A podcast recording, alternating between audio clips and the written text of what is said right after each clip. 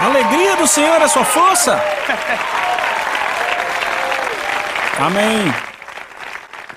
Sabe, não é maravilhoso que temos boas novas, boas novas, no meio de uma sociedade completamente na escuridão. Você pode dizer amém? Sabe, por escrever esse livro eu estou tão empolgado sobre o paraíso. Eu mal posso esperar pela nossa lição sobre o paraíso. Eu escrevi esse capítulo e fiquei meditando tanto sobre isso e eu disse: "Ah, mal posso esperar para chegar lá". Sabe? Só só a realidade disso pelas escrituras Algumas vezes você não consegue articular, sabe? Mas você sabe o que acontece. Por isso que Deus colocou mestres e professores em nosso meio para entender e articular o que nós já sabemos que acontece por dentro. E para falar a verdade, quando nós pregamos ou ensinamos, eu digo nós nos cinco chamados do ministério, a gente fala coisas e vocês dizem: "É, é verdade".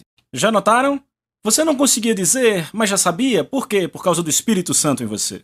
É por isso que eu amo servir a Deus. Não há nada que lhe ensinem que você diga: "Uau, e a sua mente diga, cara, eu nunca soube disso, por dentro faz bum, você explode e diz sim, sabe por quê? Porque o Espírito Santo concorda com a verdade. Você pode dizer amém? Ok, vamos começar em Mateus capítulo 7. Bem, deixa eu te dizer. Jesus veio para nos salvar de pagar a pena eterna do pecado, que foi originalmente planejada por Satanás e seus comparsas. A sua vida dada por nós revela o maravilhoso amor de Deus. Você pode dizer amém para isso? E o Senhor criou tudo no começo perfeito, certo? Tudo que ele criou. E se você olhar em Gênesis capítulo 1, versículo 31, diz: E Deus viu tudo que ele criou e de fato era muito bom. Não era só bom, era muito bom. Então ele coloca uma criação perfeita nas mãos de um homem para ele guardá-la e mantê-la. Porque sabemos por Salmos 115, 16, na versão do inglês de hoje, que diz: Os céus pertencem somente a Deus, mas ele deu a terra ao homem. Então Deus deixou a terra para o homem. E ele disse a Adão: Cuide dela e a proteja. Então Adão deveria cuidar, mas quantos sabem que Deus não queria um robô? Ou robôs no jardim?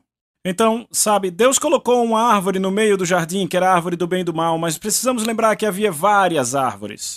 E havia um comando dado a Adão, que era este: Você pode comer de qualquer árvore do jardim a não ser da árvore do conhecimento do bem e do mal. Porque no dia que comer, você vai morrer. Diga, morrer.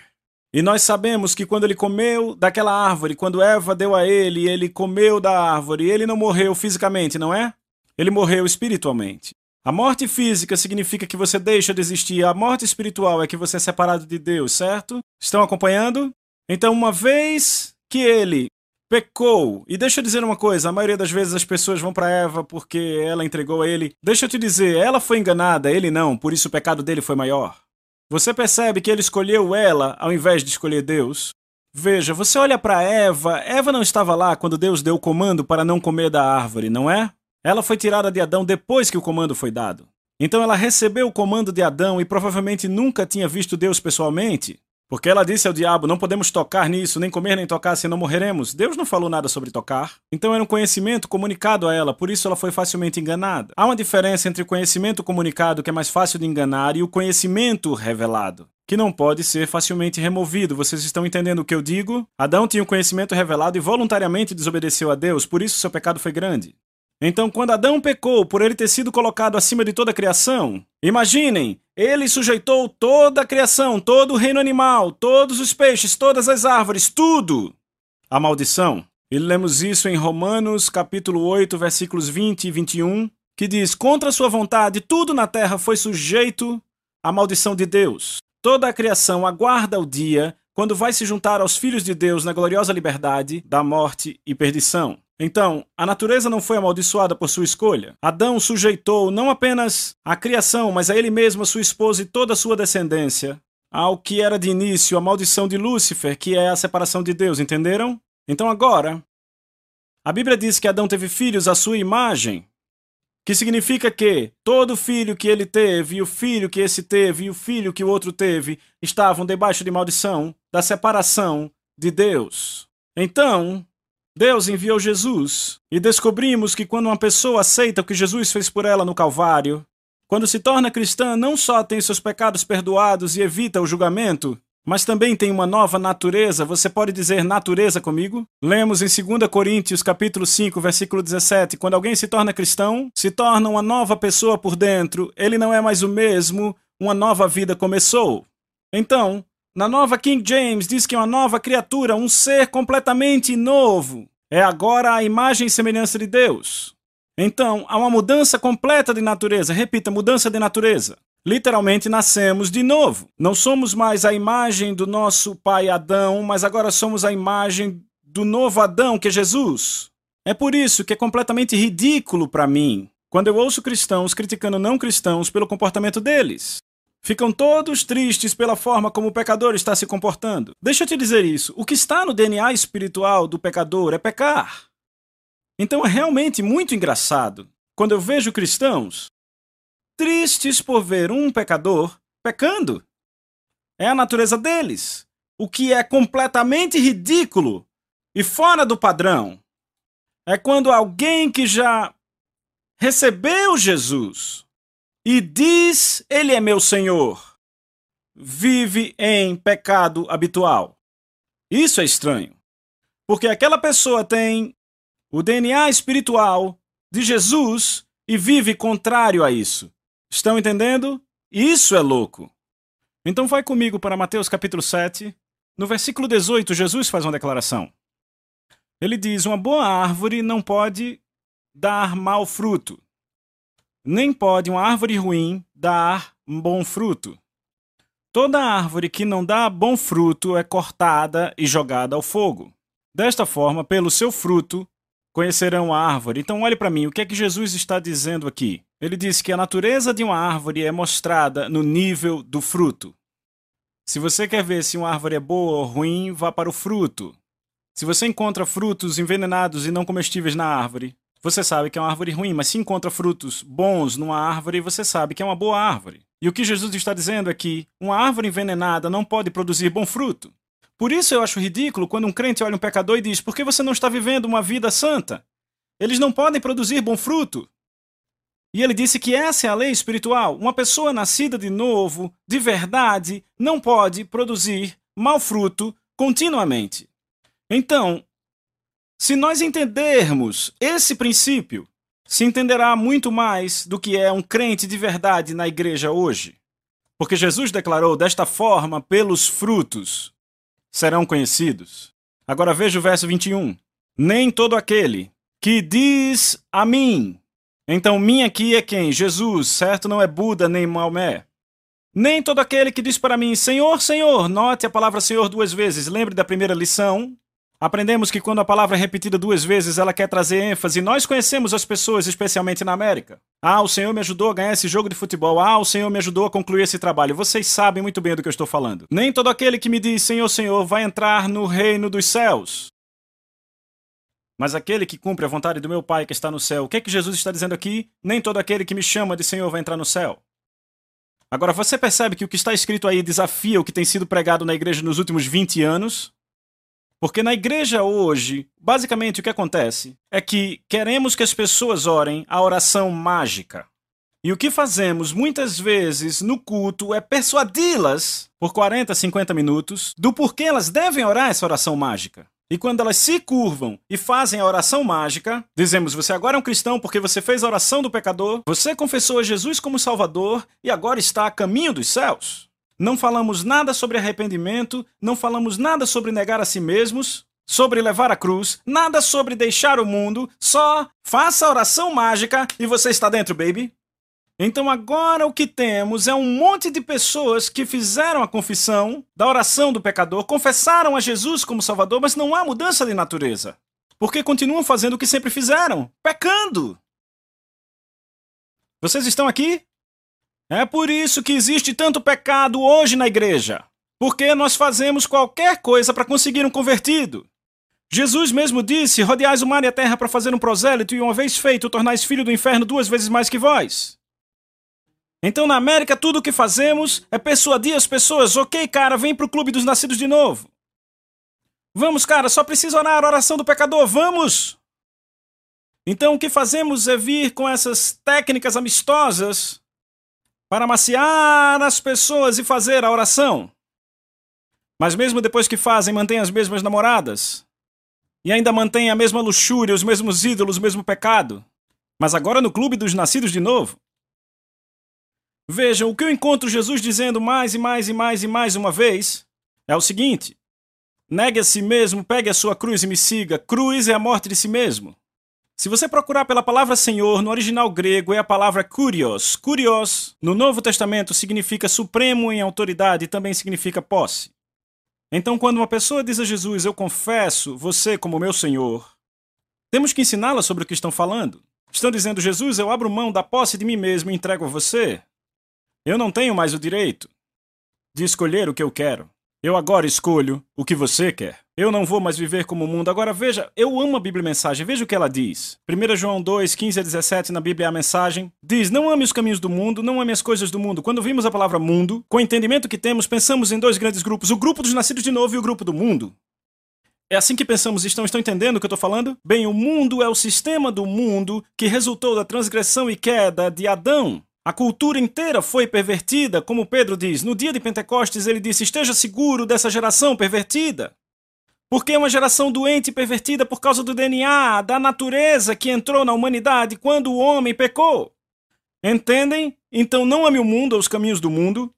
Ele diz na Bíblia a mensagem: o amor do mundo sufoca o amor do Pai. Praticamente tudo o que acontece no mundo, o desejo de seguir o próprio caminho, o desejo de querer tudo para si, o desejo de parecer importante, não tem nada a ver com o Pai. Tudo isso afasta do ser humano. O mundo e seu desejo, desejo, desejo vão passar, mas quem faz o que Deus quer está garantido na eternidade. Você pode dizer amém? Porque sabe o que ele diz? Ele diz claramente: tome sua cruz. Porque se você não tomar sua cruz, daqui a pouco você vai chegar no lugar e não vai demorar muito depois de você ter feito aquela oração formulada. Você vai chegar num ponto onde sua carne, seus amigos ou qualquer outra coisa vão querer que você vá por esse lado e a vontade de Deus quer que você vá por esse. Se você não tiver tomado sua cruz, você nem precisará ir pelo caminho dos amigos ou da carne. Você ainda estará confessando Jesus como Senhor, mas vai estar se enganando porque ele não é seu mestre. É você que está controlando sua vida. Então é isso que devemos dizer às pessoas: que servir a Jesus é abrir mão de todas as coisas. Eu abro mão de tudo e te sigo. É uma troca, vocês estão entendendo? É uma grande troca, é abrir mão de tudo. Mas aí é que está o problema. Então oramos a oração do pecador, deixamos as pessoas empolgadas e agora elas estão empolgadas como se estivessem no novo clube ou emprego. Você já viu alguém empolgado com um emprego novo? É uma coisa nova, cara! Então você pega aquelas pessoas, aqueles convertidos, elas oram a oração formulada e agora estão todos empolgados. Uou! Eu digo uma vez, a minha esposa entrou numa casa onde um homem e uma mulher estavam vivendo juntos e eles iam todo domingo para a igreja para aprender sobre a Bíblia. Será que era um tipo secreto de igreja? E ela falando: Ah, é, eu não gosto quando ele viaja. Aquele armário dele, esse é o meu, essa é a cama onde dormimos. E eu fiquei: Você realmente acha. Eh, eh, vocês entendem o que eu estou dizendo? Não tem condenação de viver nessa vida que viviam?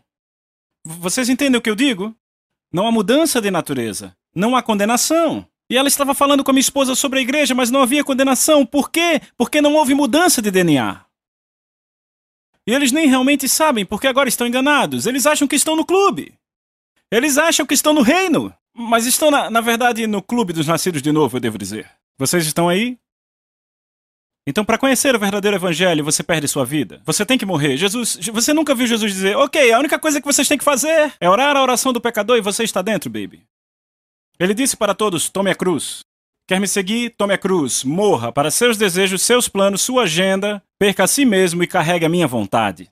Quando você carregar a minha vontade, eu te dou o poder para realizar, você recebe minha natureza e seu desejo, você passa a desejar. É como é como se você olhar para aquela árvore, aquela figueira, você vai dizer àquela árvore: você tem que produzir fruto!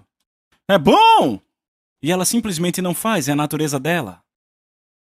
Vocês estão aqui? Então o problema é que nós temos vários ramos envenenados que oraram a oração formulada e não tiveram mudança de natureza e continuam dando frutos envenenados. Desejo, desejo, desejo. O que está no mundo? Desejo, desejo, desejo. É apenas o quê?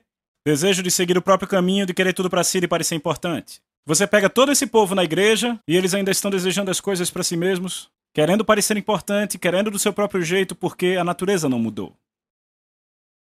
Certo? É uma troca, repita, uma troca. Colocamos nossa vida inteira à disposição e recebemos a vida dele e a natureza dele. Repita comigo, natureza. Jesus repetidamente comunicava isso. Eu vou ler para você o Evangelho de Marcos 8, 34 e 35. Jesus diz: Todo aquele que desistir da sua vida, que é vivida, Apenas na terra, por mim e pelo Evangelho, irá salvar sua vida espiritual mais elevada no reino eterno de Deus. Você vê a troca aqui. A troca definitiva. Deixamos nossos direitos como donos da nossa vida para seguir os seus desejos. Isso não é enfatizado em nossos dias, amigos. Pregamos mais as promessas da ressurreição do que a cruz. Deixa eu dizer para vocês, nós temos que pregar as promessas da ressurreição, mas se não pregarmos a cruz, não teremos de verdade as promessas, porque nossa natureza não mudou. Temos deixado de dizer ao povo que isso vai custar a liberdade deles. Repitam, liberdade. Você sabia disso? Deixamos de dizer que isso vai custar a liberdade, mas apenas a liberdade percebida. Isso me lembra o filme Matrix. Meu filho mais velho, que está sentado aqui essa noite, eu acho que está lá atrás. Uma noite ele foi num lugar que tinha na cidade chamado Cleanflix. E é uma pena que tenha fechado, mas na verdade era tipo um, um lugar onde você podia comprar vídeo e eles retiravam tudo que era impróprio, todo material sexual, todo palavrão, tudo que era mal, tudo. E na verdade eu acho que era uma organização cristã. E ele trouxe para casa esse filme chamado Matrix e disse: "Pai, você precisa vê-lo". E eu deixei de lado por um pouco, houve uma grande repercussão do filme, e depois de dois anos, meu filho me trouxe de novo o filme, ainda bem que ele o fez. Mas existe uma pergunta interessante nesse filme, e a pergunta é a seguinte: Como você saberia a diferença entre o mundo dos sonhos e o mundo real se você não acordasse do sonho? E vocês devem lembrar que a Matrix era a vida no século XX, ou pelo menos parecia, porque era o mundo dos sonhos. O que era, na verdade, eu acho que era o século XXI ou XXII, porque houve uma grande guerra dos computadores contra os homens e os computadores ganharam. E os computadores perceberam que para eles existirem precisavam tirar a energia dos homens, então construíram fazendas onde os computadores tiravam energia dos corpos dos homens para poder existir, certo? Então criaram esse programa de computador chamado Matrix. E a Matrix, você tinha tipo os humanos como escravos nas fazendas, e ainda assim na Matrix, porque estavam ligados na Matrix, tudo naquele mundo era normal. Então parecia que estavam livres. Então o filme começa com um grupo de indivíduos que conseguiram fugir da Matrix e agora estão realmente livres e controlam uma colônia chamada Sião, certo? E estão lutando pela sua liberdade real. E o que aquele grupo fala é: vejam, nós preferimos ser livres de verdade e talvez sofrer um pouco do que estar na ilusão de sermos livres quando na verdade somos escravos. É exatamente assim com as pessoas que estão servindo o mundo. Eles na verdade não morreram para si mesmos, entenderam? Você tem que morrer para receber a vida dele. Você tem que morrer para receber a natureza dele. Mas aí você vem, eu sou livre. Não, você não é livre, é uma liberdade percebida como a Matrix. Você é escravo do pecado, você nasceu nisso. E você não vai deixar isso a não ser que consiga sair dali entregando a vida a Jesus e dizendo: Eu te recebo como meu Senhor. Não apenas um assentimento mental e não só uma confissão quando você diz: Oh, eu te recebo, Jesus. É quando você diz: Eu sou seu. Eu sou seu servo, seu soldado desse momento para sempre. E pode ser que você seja como os caras do filme o tempo todo envolvidos naquele esforço, lutando contra os inimigos e tudo mais, mas sabe? Você quer a liberdade real. Eu gosto desse filme porque existe um cara que conseguiu sair, mas ele acaba voltando. Ele diz: Não tô nem aí, eu quero só comer essa comida. E eu disse: Meu Deus, que imagem é essa? Que imagem é essa? Alguém renunciando completamente Jesus. Alguém que teve a liberdade, mas disse: Eu não quero, é muito difícil para mim. Jesus disse: Você vai ter tribulações nesse mundo, vai ter problemas nesse mundo. Você pode dizer amém? Sabe o que isso me lembra quando eu olho? É isso que temos na igreja hoje. Temos um monte de pessoas na igreja hoje que é como aquele cara assistindo o comercial da Marinha. Sabe, aliste-se na Marinha. E ele vê um homem sentado no navio, de frente para um belo porto, com todos aqueles rapazes sorridentes com ele. Então ele, ah, eu quero isso, eu quero ver o mundo, eu vou pra marinha. Então ele sai, vai pro quartel, assina tudo, não lê aquela parte sobre abrir mão da própria vida, não é? Então vai assinando tudo e diz: agora eu vou pro navio conhecer o mundo, vai ser ótimo, certo? E aí sabe o que ele ganha? Campo de treinamento.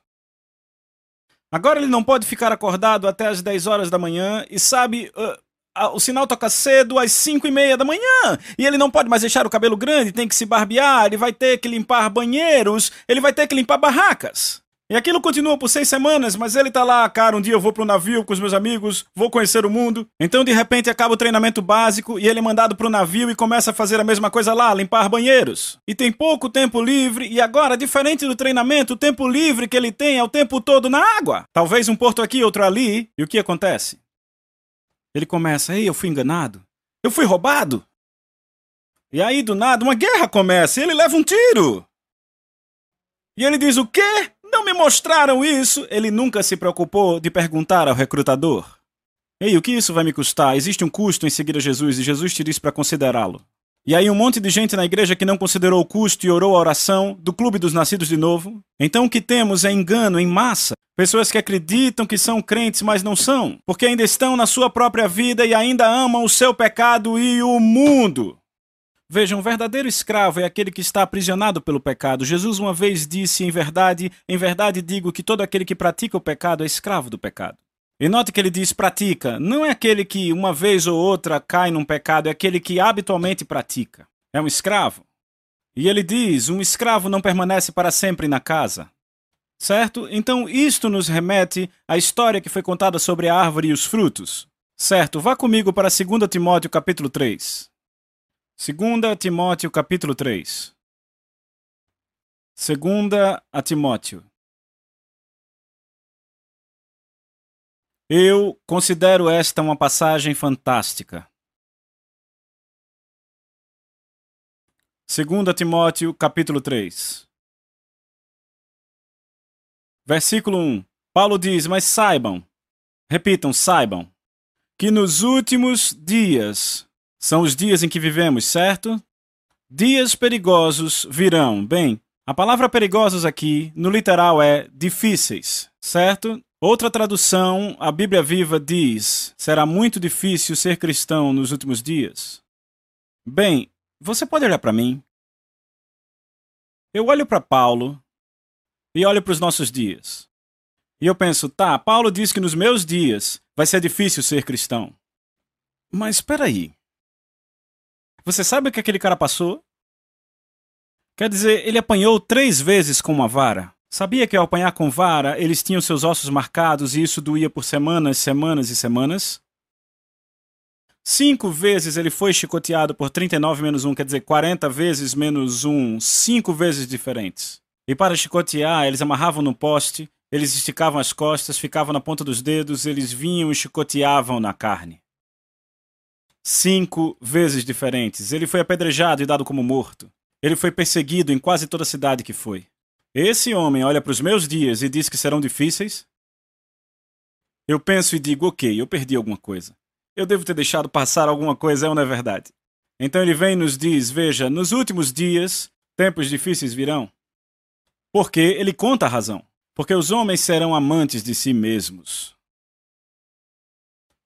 Amantes do dinheiro, presunçosos, orgulhosos, blasfemos, desobedientes aos pais, ingratos, ímpios, sem amor, irreconciliáveis, caluniadores, sem domínio próprio, cruéis, inimigos do bem, traidores, precipitados, soberbos, mais amantes dos prazeres do que amigos de Deus. Vocês conseguem ver a lista que ele tem aqui? Agora deixa eu dizer.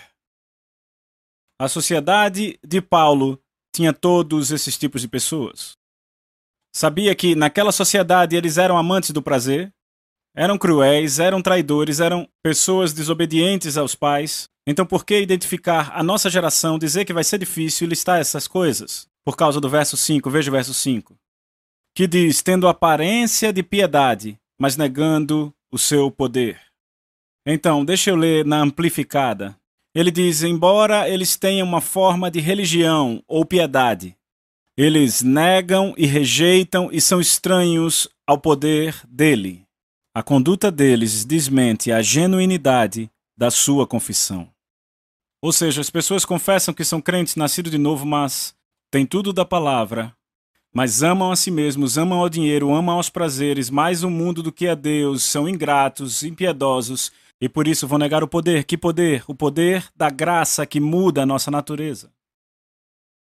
Veja, a verdadeira graça de Deus, o verdadeiro poder de Deus muda a nossa natureza e faz uma pessoa ingrata ser grata, uma impiedosa ser piedosa. O desobediente fica obediente, entendem? Quando alguém realmente encontra Jesus, a natureza muda. Eu tenho estado em prisões de segurança máxima. Eu tenho visto mais comportamento cristão em assassinos condenados pelo resto da vida do que vejo em muitas pessoas na igreja. Por que isso acontece? Houve uma genuína conversão na prisão. Houve uma oração do clube dos nascidos de novo com aquela pessoa naquela igreja. Então, quando Paulo fala dos últimos dias, é que haverá um engano descontrolado. E o engano é o seguinte: eu fiz aquela oração, tudo ok? Estou com Jesus, sou cristão. Mas mesmo assim, não oraram com seu coração, não entregaram o coração, não consideraram custo. Este é um engano. Eu levei muito tempo para fazer meus filhos entenderem. Eles iam para escolas cristãs, havia crianças fazendo sexo, usando drogas, fazendo tudo isso, mas pai, o pai deles é diácono, mas pai, o pai deles é pastor, mas pai, o pai deles é isso. E eu disse: Não me importa o que o pai deles é, nem o que dizem que são, não me importa se citam a Bíblia para você porque sabem muito a Bíblia das aulas e da igreja. Qual o fruto deles? Tive que continuar dizendo: Olha o fruto, olha o fruto, olha o fruto. O que Paulo está dizendo aqui, falando dos últimos dias, é que teremos pessoas dizendo: Eu sou crente, mas se você olhar para o fruto, não são crentes, porque não tiveram uma mudança real de natureza e são pessoas enganadas. Veja o que ele continua dizendo. Veja, capítulo 10. Paulo diz: Veja, mas você, Timóteo, cuidadosamente seguiu minha doutrina, meu ensino. Repitam: ensino, maneira de viver. Agora percebam que ele diz: seguiu minha maneira de viver. Ele não diz: seguiu minha unção. Ele não diz: você seguiu meus milagres. A coisa número um que nos qualifica é o caráter de Jesus. Por isso que o apóstolo João disse em 1 João capítulo 2: Aquele que diz que está em Jesus deve andar como ele andou. Você vê o caráter de Jesus? Sabe, vem pessoas discutir comigo dizendo: "Ei, eles nasceram de novo, dê uma chance a eles". Mas sabem, eu vou para estas prisões e vejo esses caras que foram salvos e eu vejo genuína humildade e piedade. Eu vejo pessoas que eu conheço que se salvaram, por exemplo, a minha esposa. Eu me orgulho de ter levado minha esposa a Jesus. A minha esposa, eu tô falando, eu posso mostrar uma foto de uma semana antes dela ser salva e uma foto de um mês depois dela ter sido salva. Vocês não a reconheceriam. Houve uma mudança completamente total naquela mulher. Eu não disse que ela tinha que parar de beber, ela era quase uma alcoólatra, o pai dela é alcoólatra até hoje. Ela teve uma vida inteira de alcoolismo. Eu não tive que dizer pare de beber, ela simplesmente deixou. Quando o velho eu a deixou, o DNA mudou. Eu tenho muitos, muitos amigos que me dizem: Ei, sabe, John? Eu era assim, eu falava palavrão como marinheiro antes de ser salvo, e uma vez que fui salvo, isso parou. Eu não precisei mais nem fazer esforço. Porque mudou o DNA, uma mudança de DNA espiritual. Certo? Paulo diz a Timóteo: Mas você seguiu cuidadosamente minha doutrina, maneira de vida, propósito, fé, longanimidade, amor e perseverança. Minhas perseguições, veja o que ele está usando para se qualificar aqui. Não são os milagres ou ministério. O que é? É o fruto do Espírito, certo? É o caráter de Deus, estão vendo? Perseguições que ocorreram comigo em Antioquia, Icônio e Listra, Quantas perseguições eu suportei e de todas elas o Senhor me livrou. Sim, todos que desejam viver piedosamente em Cristo Jesus vão sofrer perseguição. É uma promessa. Eu te digo que uma das grandes evidências de que você está servindo a Jesus é ser perseguido. Se não estiver sendo perseguido, tem que se fazer algumas perguntas. Porque Jesus disse: quando o mundo te odiar, ele não disse se o mundo te odiar, mas quando o mundo te odiar, saiba que ele também me odiou. Não quer dizer que as pessoas não querem ficar perto de você, as pessoas queriam ficar perto de Jesus. O que o mundo despreza é a quem você segue, a quem você se entrega, em quem você se espelha e como sua vida é vivida. Quando você vive num padrão mais alto e de repente a sua santidade começa o quê? Começa a condená-los. Então veja o que ele diz no verso 13: Mas os homens maus e os impostores, os homens maus são aqueles pecadores, por assim dizer, padrão. Mas note que ele diz impostor. O que é um impostor? Alguém sabe o que é um impostor? O impostor, aqui está a definição, é aquele que assume uma identidade externa que não é a sua natureza real. Estas são as pessoas mais perigosas. O impostor é aquele que diz que nasceu de novo, mas continua vivendo por si mesmo. Isso descreve perfeitamente enganado na nossa alegoria de Afabel. Ele agia bem na escola, dizia que era seguidor de Jalen, mas na verdade ele deu mais ênfase a essa suposta vida do que a uma vida que revelasse sua lealdade. Ele enganou as pessoas com sua mensagem. E você pergunta: sua mensagem? Enganar com sua mensagem? Mas ele não era professor. Ah, mas ele tinha uma mensagem. Vai para Judas. O livro de Judas fica logo antes de Apocalipse. Ele certamente tinha uma mensagem. O livro de Judas. Abra lá, por favor. Diga amém se você está aí. No livro de Judas, eu quero ler o versículo 3. Amados, por ser muito diligente ao escrever para vocês a respeito da nossa salvação em comum, eu achei necessário escrever a vocês exortando-os a batalhar com vigor pela fé que foi de uma vez por todas entregue aos santos. Agora olhe para mim, por favor. Judas disse: Eu quero escrever e falar de coisas maravilhosas sobre a nossa salvação. É disso que eu quero falar: sobre o céu, bênçãos, Deus, a provisão de Deus, a prosperidade que Ele dá para o seu povo, a saúde que Ele dá para o seu povo, tudo de bom da salvação. Ele disse: Eu não consegui, tive que escrever sobre outras coisas. Havia algo mais urgente para falar. O que era? Ele diz no verso 4. Ele diz: Pois alguns homens se infiltraram sem ser notados, que há muito estão marcados para esta condenação.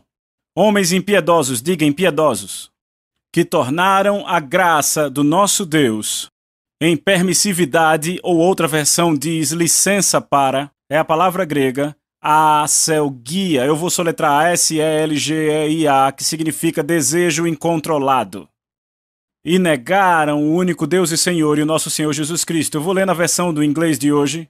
Mas algumas pessoas sem Deus entraram sem ser notadas. Repita, sem ser notadas. Entre nós, Pessoas que distorcem a mensagem sobre a graça do nosso Deus para se desculpar dos seus caminhos imorais e que rejeitaram Jesus Cristo, nosso único Mestre e Senhor. Há muito tempo as Escrituras predisseram a condenação que receberão. Note que diz que eles o rejeitaram. Algo me chama a atenção no que Judas diz. Ele diz primeiro que eles chegam sem ser notados. Você acha que alguém consegue chegar na nossa igreja hoje ou na igreja daquele tempo e negar Jesus com a sua boca publicamente sem ser notado? Eu não ouvi. Não tem jeito. Não tem jeito. Não tem jeito nenhum. Então, como negaram? São pessoas ímpias. Quando se infiltraram sem ser notados e transformaram a graça de Deus num estilo de vida de excessos. Como eles negam Jesus e permanecem não notados? A resposta está em Tito, capítulo 1. Vamos lá. Tito, capítulo 1. Como essas pessoas se infiltram sem ser notadas e negam Jesus. Tito, capítulo 1, por favor. Acharam? Tito, capítulo 1. Veja o versículo 16. Diz: Eles declaram conhecer a Deus, eles dizem que conhecem Deus, mas em obras eles o negam. Então, como eles o negam, não pelo que dizem, mas pelo que vivem? Ouçam a nova tradução viva. Tais pessoas dizem que conhecem Deus, mas o negam pela forma que vivem. Como isso acontece? Nos ensinos sobre a graça de Deus, porque pregamos que a graça é apenas uma cobertura, ao invés do que ela realmente é, que é uma capacitação. A graça de Deus nos capacita para viver uma vida que agrada a Deus. A graça de Deus nos dá a capacidade de manter os mandamentos de Deus no nosso coração. Então temos pregado a graça como uma cobertura. Então esses homens dos quais Judas fala, então eles se infiltram e negam a Deus pelo estilo de vida e não pelo que dizem, totalmente contrário à palavra. Mas ainda assim dizem que o conhecem. Então os métodos que eles vivem são mais marcantes porque o que você vive fala muito mais alto do que o que você fala. Vou dizer outra vez: o que você vive é uma comunicação muito mais alta do que o que você fala. As pessoas mais difíceis, mais difíceis que eu conheci, são filhos de ministros, quando o ministro prega uma coisa no púlpito e vive outra coisa totalmente diferente em casa. São as crianças mais difíceis. São completamente alheias e não querem pensar no evangelho. Eu tenho visto. Eu vi Oral Roberts, totalmente um homem de Deus. Ele se desviou por algum tempo, mas sabe o que eu trouxe de volta? Mamãe e papai viviam o que pregavam. E você vê que quando ele voltou, ele serviu a Deus de todo o coração. Na verdade, um dos astros de rock mais polêmicos hoje, um dos mais polêmicos, ele tem feito as coisas mais, mais pervertidas. Tudo aconteceu porque seu avô era um pregador e ele o estilo, o estilo de vida do seu avô era completamente contrário à palavra de Deus, e isso o desviou totalmente. Aquele garoto, seu avô, era um pregador. Estão aqui? A graça de Deus verdadeira nos dá habilidade de fazer o que a verdade requer de nós. Ouça o que Tiago disse. Tiago disse: a fé que não tem obras, ações e feitos de obediência para sustentá-la, por ela mesma é destituída de poder, inoperante e morta. Alguém dirá: Você diz que tem fé e eu tenho boas obras? Então me mostre a sua fé alegada sem nenhuma obra, se você puder, e eu, por boas obras de obediência, te mostro minha fé. Então a evidência de que uma pessoa realmente nasceu de novo não é pelo que ela diz, é pelo que ela vive. É exatamente o que o Novo Testamento ensina. Mas o que fazemos é que colocamos mais ênfase na igreja, no que dizemos, se usamos uma camisa dizendo nasci de novo, ou se usamos um adesivo com um peixinho no nosso carro, especialmente aqueles grandes. Estamos no clube, cara.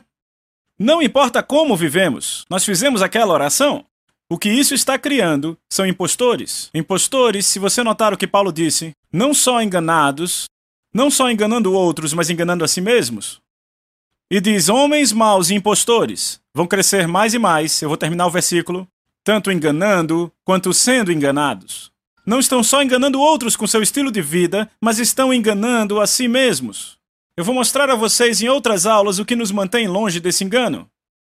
O impostor é enganado porque ele acreditou numa mentira e vive em uma mentira. Vá comigo para 1 João capítulo 2, eu vou apressar um pouco porque existem outros trechos que eu quero ler. 1 João capítulo 2, veja o versículo 3. Então por isto nós sabemos que nós o conhecemos. Como sabemos se conhecemos Jesus? Veja, se guardarmos seus mandamentos. É assim que você sabe, sua natureza foi mudada. Ei, olhem para mim! Olhem para mim! Sabe, quando eu fui salvo, quando aquele irmão na universidade me levou para o Senhor, algo mudou por dentro de mim. Eu vi tudo diferente. Meus desejos, desejos interiores mudaram. Muito embora eu ainda estivesse lutando com o pecado em algumas áreas. Ok, meus desejos interiores mudaram. Quando eu pecava antes disso, não me sentia mal. Eu sou só um garoto americano, tenho minhas necessidades. Entendem o que eu digo? Não me sentia culpado. Até que eu vi o chão se abrir e engoli aqueles caras no cinema. Mas então Jesus veio até mim quando eu o recebi como Senhor. Então, de repente, meus desejos ficaram diferentes. Eu ainda era atacado pela luxúria, pornografia, da qual em 6 de maio de 1985 Deus me libertou. Eu fui salvo em 1979. Eu ainda estava, mas sabe, toda vez que eu caía no pecado da luxúria, eu me sentia muito, muito, muito condenado. Muito condenado. Você vê pessoas hoje que dizem: Eu nasci de novo, fiz a oração do pecador. Sem honestidade nos negócios, sem condenação. Vivendo com a namorada, sem condenação. Enchendo a, a cara de álcool, sem condenação. Por que não há condenação? Não há mudança de natureza. Estão dando fruto que sempre deram, mas agora enganados, achando que estão no clube dos nascidos de novo. Esses são os mais enganados, porque veja o que João continua a dizer.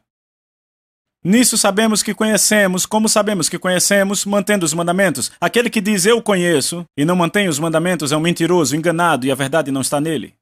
Estão vendo? Vai comigo, por favor, para o Evangelho de Mateus, capítulo 7. Verso 21: Nem todo aquele que me disser Senhor, Senhor, entrará no reino dos céus. Então Jesus diz que nem todo aquele que o confessar como Senhor vai entrar no reino dos céus. Ele diz: Mas aquele que faz a vontade do meu Pai, então não é só confessar, é confessar e fazer.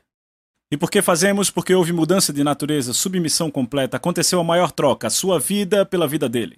Vocês entendem? Então veja o que ele diz: muitos, não poucos, não alguns, mas muitos vão dizer para mim: Senhor, Senhor, não profetizamos em teu nome, expulsamos demônios e fizemos maravilhas em teu nome, e eu vou declarar: Eu nunca conheci vocês. Apartai-vos de mim, vocês que praticam a injustiça. Deixa eu ler isto para vocês na versão do inglês de hoje. Quando o dia do julgamento chegar, repita: dia do julgamento. Muitos vão me dizer: Senhor, Senhor, em teu nome falamos a palavra de Deus. Em teu nome expulsamos muitos demônios e fizemos muitos milagres. E eu vou dizer a eles: Nunca conheci vocês. Nos anos 80, perto da virada da década, Deus me deu uma visão que eu nunca vou esquecer. Nessa visão, eu vi uma multidão tão grande que eu não conseguia ver o final dela, como naquelas cruzadas do Reinhard Bonk que você não consegue ver o fim da multidão. E essas pessoas chegavam aos portais do céu. E todas elas esperavam que Jesus dissesse: Entrem no reino de Deus. Ao invés disso, ouviram dizer: Vão embora, eu não os conheço. Todas essas pessoas o confessaram como Senhor, Todas o confessaram como Salvador. Suas igrejas fizeram milagres no nome dele e algumas até expulsaram demônios em seu nome. E o que Deus me deixou ver foi o horror e o choque que estavam em suas faces. Tinham certeza de estar salvos, quando na verdade não estavam. Eu não me lembro de ter visto nada mais terrível na minha vida. Eu me lembro de ter dito: Deus, eu vou atrás dessas pessoas que pensam que estão salvas e não estão. E você vê Jesus fazendo isso. Vê ele falando às igrejas no livro de Apocalipse. Você pensa que está vivo, abençoado, espiritualmente abençoado e tudo mais. Na verdade, está miserável, nu e pobre. Ele teve que mostrá-los a condição em que estavam antes de tirá-los daquela condição. Vocês entendem? Se você não mostrar às pessoas que elas estão realmente perdidas, muito embora pensem que estão salvas, como o amigo que falei na última sessão que tivemos, ele achava que era um cristão e um dia percebeu que não era. Então, se continuarmos pregando mensagens amigáveis apenas, não há nada de errado se pregarmos uma mensagem que vai levantar as pessoas, encorajá-las, mas se isso é tudo que você prega, teremos um monte de impostores, teremos um monte de gente enganada. Paulo disse que a única forma de apresentar todo homem perfeito em Cristo é exortá-lo e ensiná-lo. Todos gostam do ensino, mas não me fale de exortação, porque eu não quero ouvir sobre isso. Não me diga que o inferno existe, nem me fale disso. Que eu tenho que entregar a minha vida a Cristo, eu gosto do meu estilo de vida e eu também quero ir para o céu. Então me dê um tipo de cristandade que vai me dar meu estilo de vida, tudo o que eu quero e também o céu. É isso que eu quero, me dê isso, pregador, e é isso que eles estão dando, porque há uma pressão. Disso que Paulo falava quando ele disse que nos últimos dias as pessoas escolherão mestres. Darão a ela o quê? O que faz seus ouvidos coçarem. Isso significa que dirão exatamente o que elas querem ouvir. Então, como resultado, os pregadores se encontram. Muitas vezes, muitos pregadores estão numa sinuca de bico. Suas igrejas estão crescendo porque estão pregando mensagens muito positivas. E o que acontece é que tem pessoas vivendo desse jeito, daquele jeito, desse jeito, daquele jeito e não vivem uma vida de entrega. Então, se começarem a pregar aquilo, vão perder as pessoas porque as geraram de um jeito diferente. Se você as gera com compromisso, tenderá a mantê-las com compromisso. Tenderá a continuar pregando o compromisso, senão vai perdê-las, e se perdê-las, elas ficarão muito ofendidas. Se você, se você estreitar o caminho, terá muitas pessoas ofendidas. Elas vão dizer: Ei, por que você não me disse? Por que não me disse isso antes?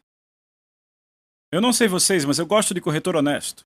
Um corretor que me diga: Veja, essa é uma casa legal, mas sabe, a casa tem um problema nessa e nessa área e ela também tem outro problema aqui e aqui, mas sabe?